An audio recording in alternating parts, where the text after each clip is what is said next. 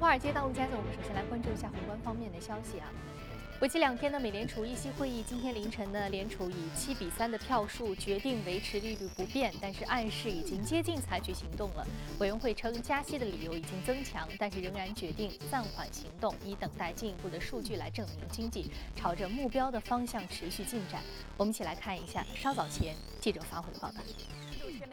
结束了为期两天的公开市场委员会会议，再次是给出市场一份。最为想要的答案，也就是暂时在利率方面按兵不动，但保持在年底之前加息的可能性。在会后的声明当中呢，写到委员会认为上调美联储基准利率的可能性增强，但是决定暂时仍然需要更多的数据来证明经济走势正接近美联储设定的目标。耶伦也强调，不加息不代表美联储对于美国的经济缺乏信心。那么这一次的投票呢，是以七比三的这个票数来决定暂时按兵不动的，这也是。自二零一四年十二月以来呢，会呃十二月以来的会议上反对票数最多的一次的会议。考虑到十一月会议前后呢，将会迎来美国的总统大选，并且在那一次的会议之后是没有新闻发布会的。目前市场普遍预测美联储下一个的加息时点可能是在十二月十四号的议息会议上。那么在声明公布之后呢，芝加哥商品交易所的美联储观察工具显示，交易员对于十二月份加息的概率预测呢，基本是维持在百分之五十五。到百分之六十之间，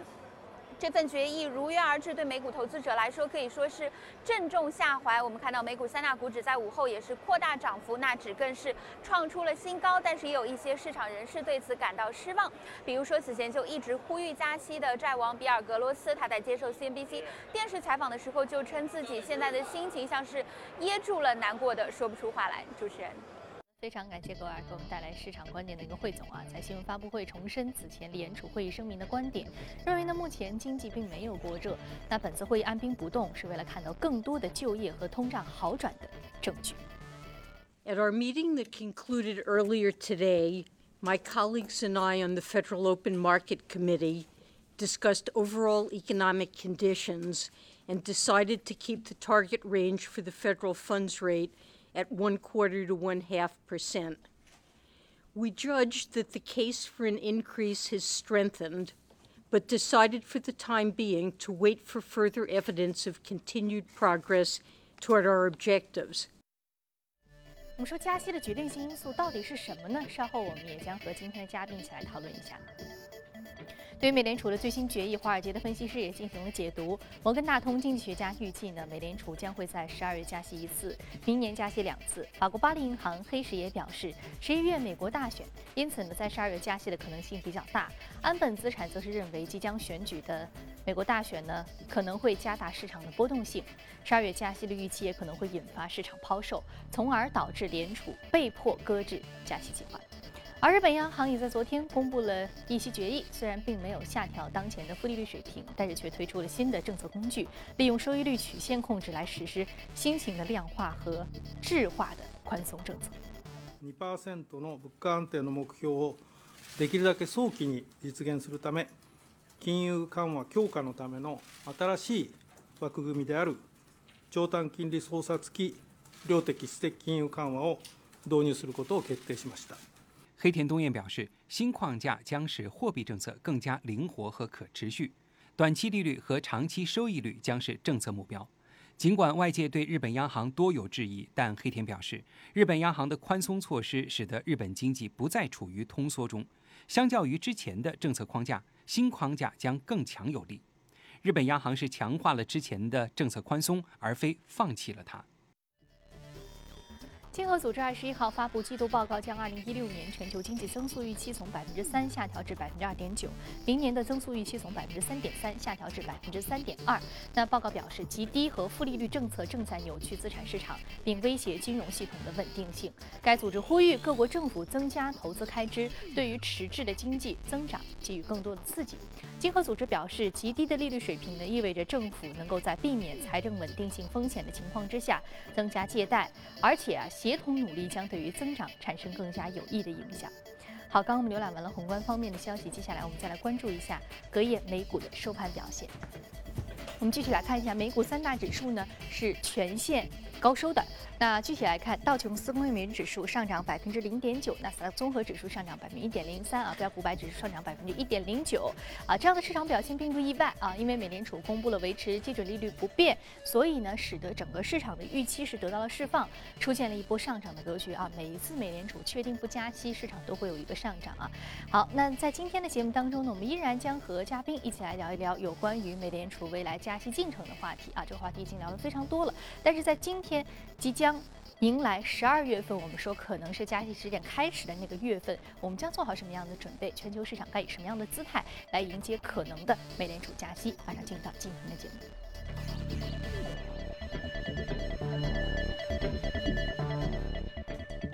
好，今天我们请到现场的嘉宾呢是来自于华创证券机构销售部的副总裁简佳先生，简先生早晨好。早上好，宇飞。嗯，我们是要维持基准利率不变啊，北京时间凌晨。刚刚公布的啊，新鲜出炉的这个结果，这个结果整个市场不意外。呃，在你看来怎么去解读？对，其实我们一直特别啊，我们在过去的节目中一直强调的要关注这件事件啊，就是本周二到周三美联储召开的九月份的议息会议。那么这次会议其实对于未来，包括对于整个金融市场来说非常的重要，就是因为。在这次会议上，他不仅说美联储是要公布最新的整个的一个利率决议，而且他还要公布最新的他对于未来呃这个利率走向的一个点阵图啊，包括对于未来的整个经济的一个增长的一个预期，以及会后还会有这样的一个新闻发布会。我们看到耶伦 也是召开了这样的一个新闻发布会啊，这也是啊差不多三个月才会有一次的这样的一个新闻发布会啊。那么实际的结果我们也看到了啊，就是。其实和我们之前的预判也是非常的一致啊。那么就是美联储是维持百分之零点二五到百分之五的整个联邦基金利率不变啊。那么同时，那他在这个这个这个声明啊，其实我们说和市场的预期基本上是一致的啊。所以说，在整个的一个呃发布之后，我们看到整个风险也得到了比较明显的一个释放。我们看到像这个呃大宗商品啊，包括美股啊。都是出现了比较明显的一个上涨啊，包括黄金也是出现了非常明显的上涨。那么同时，我们看到整个的一个美国的国债收益率则是出现了一个比较明显的一个下跌啊。其实这对整个金融市场来说还是一个偏利好的这样的一个一个信号。那么其实，在整个会议之前啊，我们看到啊，呃，市场其实对于美联储在九月份加息是还是有很大分歧的啊。包括我们看到像债王格罗斯，他其实是。一直是认为，包括啊，有很多像高盛啊，他可能一直认为美联储是会加息的，在九月份的时候会加息的。但实际情况我们看到，确实不如他们的一个预期啊。但是我们也说，其实我们在节前啊，在在上一次的节目中，我们也强调，比如说在这个美联储进入整个静默期，也就是这个会议之前一个星期啊，进会进入一个静默期。在静默期之前，最后一位发言的就是美联储的这个理事，就是 Bernard。而且他也是这个今年的这样的一个投票的委员，那么他发表的是一个偏鸽派的一个观点啊，所以当时他的整个讲话之后，其实市场对于美联储在九月份加息的一个这个预期也是出现了一个下修的啊，而且我们看到从美联储各位官员他的一个讲话当中啊，虽然说他们有些鸽派有些鹰派，但总体来说我们看我们能感觉到的就是他对于整个美联储加息的整个的一个急迫性。并没有那么的强啊，就是他们还是不断的在重复啊，我们在未来几个月到几年之间，我们循序渐进的来进行加息啊，他们整个措辞没有发生明显的一个变化。那么他们为什么不急迫的去加息？其实我们看到，主要还是因为，首先我们看到美国的通通胀率还是维持在百分之二以下，没有没有任何的变化。那么另外，我们看到整个劳动力市场也没有进一步的改善啊，我们看到非农就业数据。我们经常做做一些点评啊，有好有坏。那么，但总体来说，整个失业率还是维持在百分之四点九左右的一个水平啊，并没有一个非常明显的这样的一个变化啊。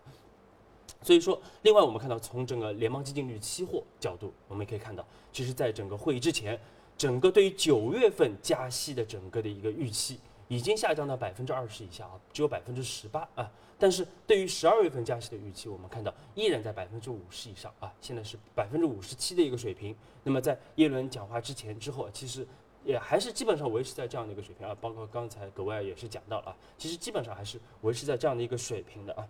那么另外我们看到，其实它最新公布的这样的一个对于加息的一个点阵图啊，也可以看到它的整个的一个隐含的今年的一个加息次数已经下降到了一次啊。已经下降到了一次，呃，另外它的整个我们要关注到的一点就是美联储它对于后续的整个的一个经济增长，它的措辞似乎是开始变得越来越谨慎啊，包括对于通胀的一个预判，包括对于劳动力市场的一个预判，它变得更加的一个谨慎。那么，另外很有趣很有趣的一点就是，耶伦他在这个新闻发布会上，他再次强调了整个美联储的一个政治的一个独立性。啊，虽然说我们一直强调，他强调我们什么时候开启加息和美国总统大选没关系，对，再三的去强调，对他一直是强调这一点，他一直要强调整个美联储的整个的一个货币决策的一个独立性。但是事实是我们说，其实这是没有办法脱离干系的啊，因为啊，包括下一次大呃下一次的整个的议息会议，十一月份啊，正好是在大选前的六六天，所以在这样的一个情况下，基本上是美联储是不会有任何的一个动作的啊。那么，其实这个我们其实我们说啊，这个我们之前的节目中啊，反复的强调了我们的一个观点啊，那么就是美联储在九月份啊是这个大概率是加不了息的啊，那么更有可能呢应该会是在十二月份，而且目前从整个的啊包括后续我们会看到陆续的，包括最近的整个的一个像纽约的大爆炸啊，包括各地的这样，包括德银的这样的一些问题啊，包括后面马上要举行的这个意大利的一个大选。以及十一月份的一个啊，呃，意大利的公投啊，包括十一月份的美，十二月份的美，十一月份美国大选啊，这后面的一系列的事件都会导致我们认为美联储在目前的这样的一个状况下，在十二月份选择年内首次加息，还是一个比较合适的这样的一个选择。嗯，所以说刚刚有一个细节，就是说我们说到要在通胀数据和就业数据更加充分、有更加有力的数据证据之后，美联储才会开始加息。那这个概念其实有一点，嗯，顾左右而言他了。他说我们的这个加息举措啊和政治没有关系，主要是是经济数据的变化。但是我们知道这个经济数据变化，现在美联美国的经济数据变化已经比较好，美国的经济数据相对是比较好的。那他们的标准是什么？啊，其实我们说，首先一点啊，其实，因为我们之前强调过，耶伦他其实虽然说他现在是无党派人士啊，但是他其实之前应该是民主党的，他在啊担任美联储主席之前啊，他是民主党的啊，所以。呃，他为了保证希拉里的当选啊，所以说美联储在整个的一个大选之前，它是不会采取一些比较极端的一些行动啊，包括我们说加息可能会造成整个金融市场的一个动荡，所以说它会保持一个偏中性的这样的一个呃一个措施啊。包括主持人讲了，其实整个美国的整个的一个啊，包括就业市场啊，总体来说还是比较好的啊。当然，整个经济数据有好有坏，但总体来说，美国的整个的一个经经济数据其实是可以。满足加息的一个条件的，但是他为什么迟迟选择不加息啊？主要我们说还是出于整个政治的一个考量。其实还是政治因素，但是他说我不受他的影响，我是独立性的。所以这个是非常有趣的。所以它是一个相对而言，呃，我们说到可能要从多方面角度来考虑的这样的一个最终的一个举措的举措的这个决定啊。说美联储它本身有很多的考虑因素在里边。那么我们说另外一个国家就是日本啊，日本。央行行长黑田东彦刚刚宣布是出台了一个新的宽松措施，它没有继续去降息，但是呢，它是宽松措施，其实还是一个流动性更加加强，使得整个这个宽松宽松预期更加增强的这样一个举措。我们说日本经济其实之前呢，被经济学的一个刺激计计划并没有达到他们预期的那个经济刺激的效果，但现在日本央行依然在用这样的一个宽松的举措去持续的去扩大它的流动性。那对于市场经对于市场的经济的这个刺激作用有限，有有用吗？嗯，对，其实我们说昨天确实两个事件都非常的大啊，一个是这个刚才刚刚结束的整个美联储的议息会议，一个就是昨天中午啊，日本央行也是举行了它最新的整个议息会议啊。我们看到这个市场市场之前普遍预期啊，日本央行可能会进一步的一个降息啊，但是其实它没有进一步的这个对利率没有进一步的一个调整。啊，但是这其实并没有说完全就是市场完全的这个失望，因为我们看到日本央行又推出了新型的 QQE 的一个措施啊，那么这样的一个措施啊非常有序，应该说是一个金融的这样的一个啊创新。那么简单的来说，它其实就是来人为的去调控整个利率的一个曲线。那么再简单一点的来说啊，它就是要持续的把整个的一个长端的一个利率，也就是十年期的国债收益率维持在百。百分之零就是维持在零附近这样的一个水平啊，使得整个一个长期借贷的成本会来的非常的一个廉价啊，这是它的一个最新的整个一个 QQ 的措施。而且我们看到黑田东彦啊，就是日本央行的行长也是明确强调说，未来如果有必要的话，日本央行还会进一步的加强整个的一个宽松的一个力度啊，包括扩大整个购债的规模啊，扩大整个资产的一个购买啊，甚至不排除说我们进一步的来深化整个负利率的一个水平。那么其实我们知道黑田东彦啊也是非常著名的这样的经济学家啊，也是一个非常这个全球非常这个有影响力的这样的一个央行行长啊。那么他其实在上任之后，推出过三轮的这样的一个宽货币宽松的一个政策，啊，而且其实他对于呃这个日本的整个的一个通胀的一个改善，其实还是有效果的啊。我们看到，特别是一三年四月份推出的首轮的 QQE 啊，就是量化质化宽松措施。首一轮，它确实是把一日本的从一个长期的一个通缩的一个局面拉回来啊，整个的一个通胀水平是由负转正的啊，这是它的一个贡献。但是到后面，我们看到后两轮的一个 QQE 啊，因为二零一四年我们看到整个的一个呃日本的一个消费税的一个上调啊，包括我们看到油价的一个持续的下跌，使得后两轮的宽松措施它的整个的一个影响变得非常的有限啊。目前我们看到日本的整个通胀水平已经回落到百分之零点五，那么就是在后两轮 QQE 之前的这样的一个水平，所以说基本上已经抵消了整个宽松的这样的一个一个影响啊。那么另外对于整个的一个负利率啊，我们说二今年年初日本央行推行了这样的一个负利率的一个措施啊，当时造成了市场的一个比较大的一个动荡，而且目前来看，我们说对于负利率其实市场还是有很大的一个质疑的啊，特别是对于银行业。我们说对银行的整个盈利水平还是有非常大的一个冲击的啊，但是在这样的一个情况之下，我们看到昨天日本央行还是明确的强调啊，它还是非常支持的啊，整个的一个负利率的一个措施，他认为负利率还是非常有效的，可以帮助日本来达到百分之二通胀水平的一个非常有效的一个手段啊。那么另外我们我们认为，如果未来有必要的话，日本央行还是。会进一步来推行整个负利率的一个措施，那么当当然当中它可能会采取一些措施来规避银行它可能会相对来说造成的一个冲击啊，所以说总体来说我们看到昨天的整个的一个日本的一个议息会议啊，我们看到实际的一个情况就是负利率加 QQE 的整个的一个组合拳，基本上它的一个效用已经是边际递减了啊，所以说它日日本已经明确的也也也比较。清楚，就是整个的一个这样的一个组合拳的一个效用在递减啊，所以即使它有一些金融的一些创新的一些手段啊，我们认为它对于整个的一个对经济的一个拉动，对于通胀的一个改善，其实影响还是比较有限的啊。其实未来安倍经济学它更应该做的是件什么事？它更应该做的就是来提升整个居民的一个薪资的一个增长啊，就是普通老百姓他的收入要有一个明显的改善。啊，这样才会来进一步刺刺激整个日本的一个经济，日本的一个消费啊，包括整个日本的一个通胀的水平。所以说，未来我们认为安倍可能更多的会往这方面去探索一些新的这样的一些经济刺激的一些手段。嗯，我们说现在它这个经济刺激的边际效应正在递减，所以说它可能会探索新的这个手段啊。不好意思接下来我们。再来关注到的是有关于各 A 领涨的板块和个股分别是什么？通过盘面了解一下。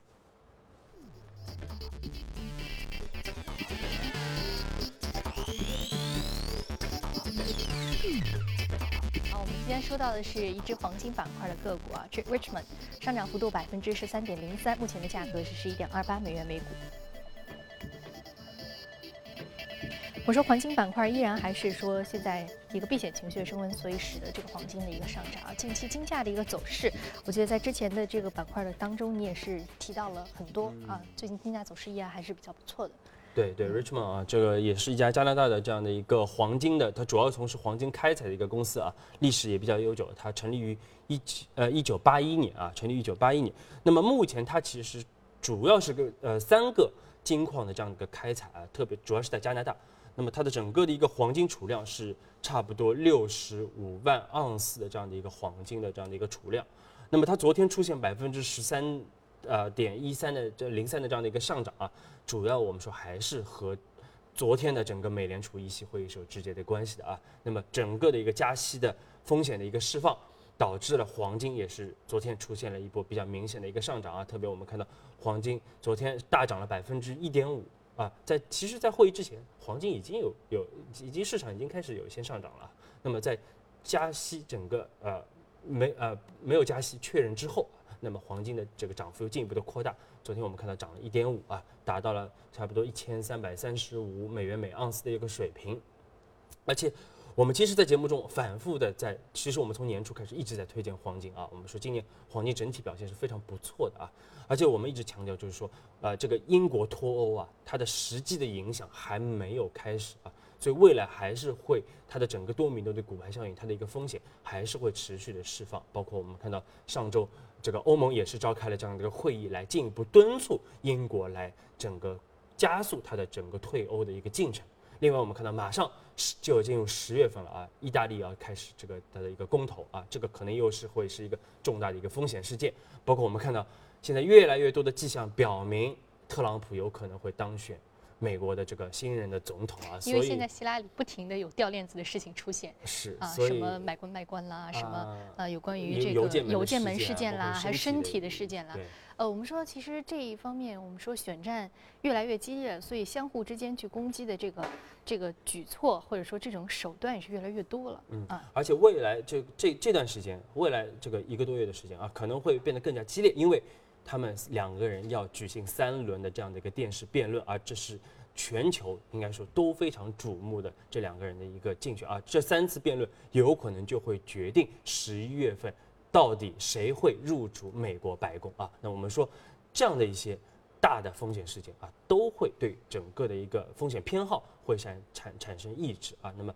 整个避险情绪。还是会有可能，我们认为大概率还是会进一步的提升了啊。那么这都有助于整个金价的这样的一个表现啊。所以说，我们说，虽然说金价涨了很多啊，但是每一次回调啊，其实都是投资者布局这个黄金的一，包括黄金类资产的一个非常好的一个时间点啊。每一次回调都是一个比较好的一个时点啊。那是未来，因为有很多的市场的不确定性，所以说它上涨的这个空间还是存在的。非常感谢景佳先生这双点评。接下来进一段广告，广告回来继续。接着聊。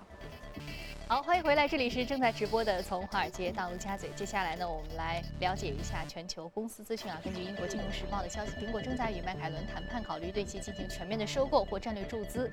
谈判已经进入到了数月之久，迈凯伦的估值在十亿至十五亿英镑之间。这一消息进一步证明苹果在汽车领域的雄心。那过去两年多时间里，苹果一直在秘密开发自动驾驶汽车。不过呢，对于收购消息，迈凯伦发言人称并没有和苹果讨论投资。一百多位挪威用户呢日前将特斯拉告上法庭，称其购买的 Model S 电动汽车存在虚假广告宣传，要求特斯拉进行赔偿。此前的挪威消费者争端委员会曾在六月份裁决，五位投诉 Model S 的加速性能不不够的车主呢，应该分别获得五万的挪威克朗的退款。那特斯拉则表示，自己的检测和独立的检测均表明 Model S 的加速和动力数字一直是准确的。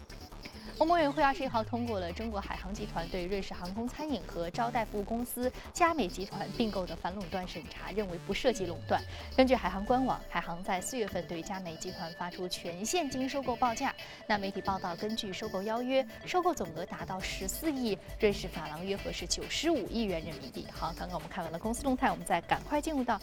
今天的板块的讨论当中来，关注一下光通信板块的投资机会。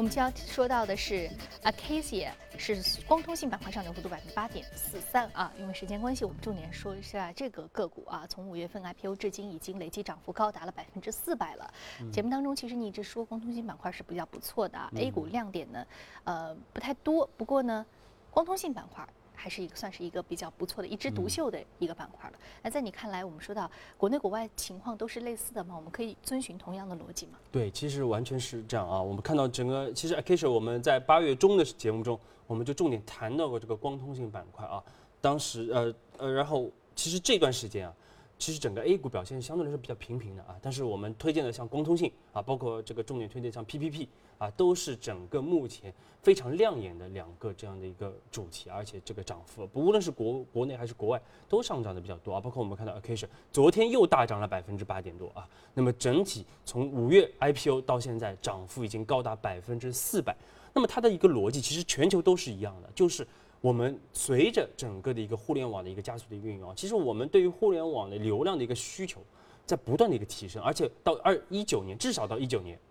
我们还有每年复合百分之二十的这样的一个增长。那么其中像这个移动的整个互联网的一个流量增速更快啊，从一我们看到从一四到一九年，整个的一个移动流量全球的一个增速会达到十倍。那也就是说，复合每年接近百分之六十的一个增长啊。那么看到国内，因为中国是这个互联网的第一大国啊，我们看到我们的一个整个的一个流量增速更快啊。到一到七月份，我们看到最新的一个数据也是显示，我们一到七月份，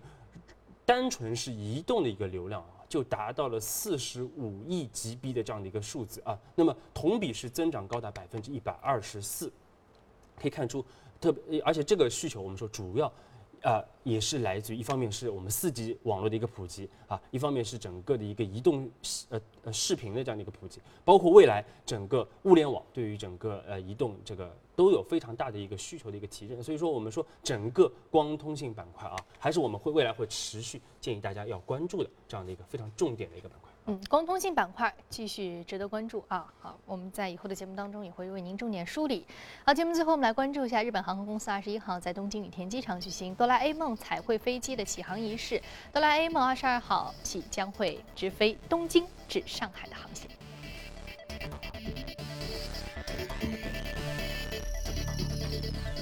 这一国际航线首架哆啦 A 梦号彩绘飞机采用波音七六七三百机型。机身外部为原创立体喷绘图案，真实还原了哆啦 A 梦的萌态。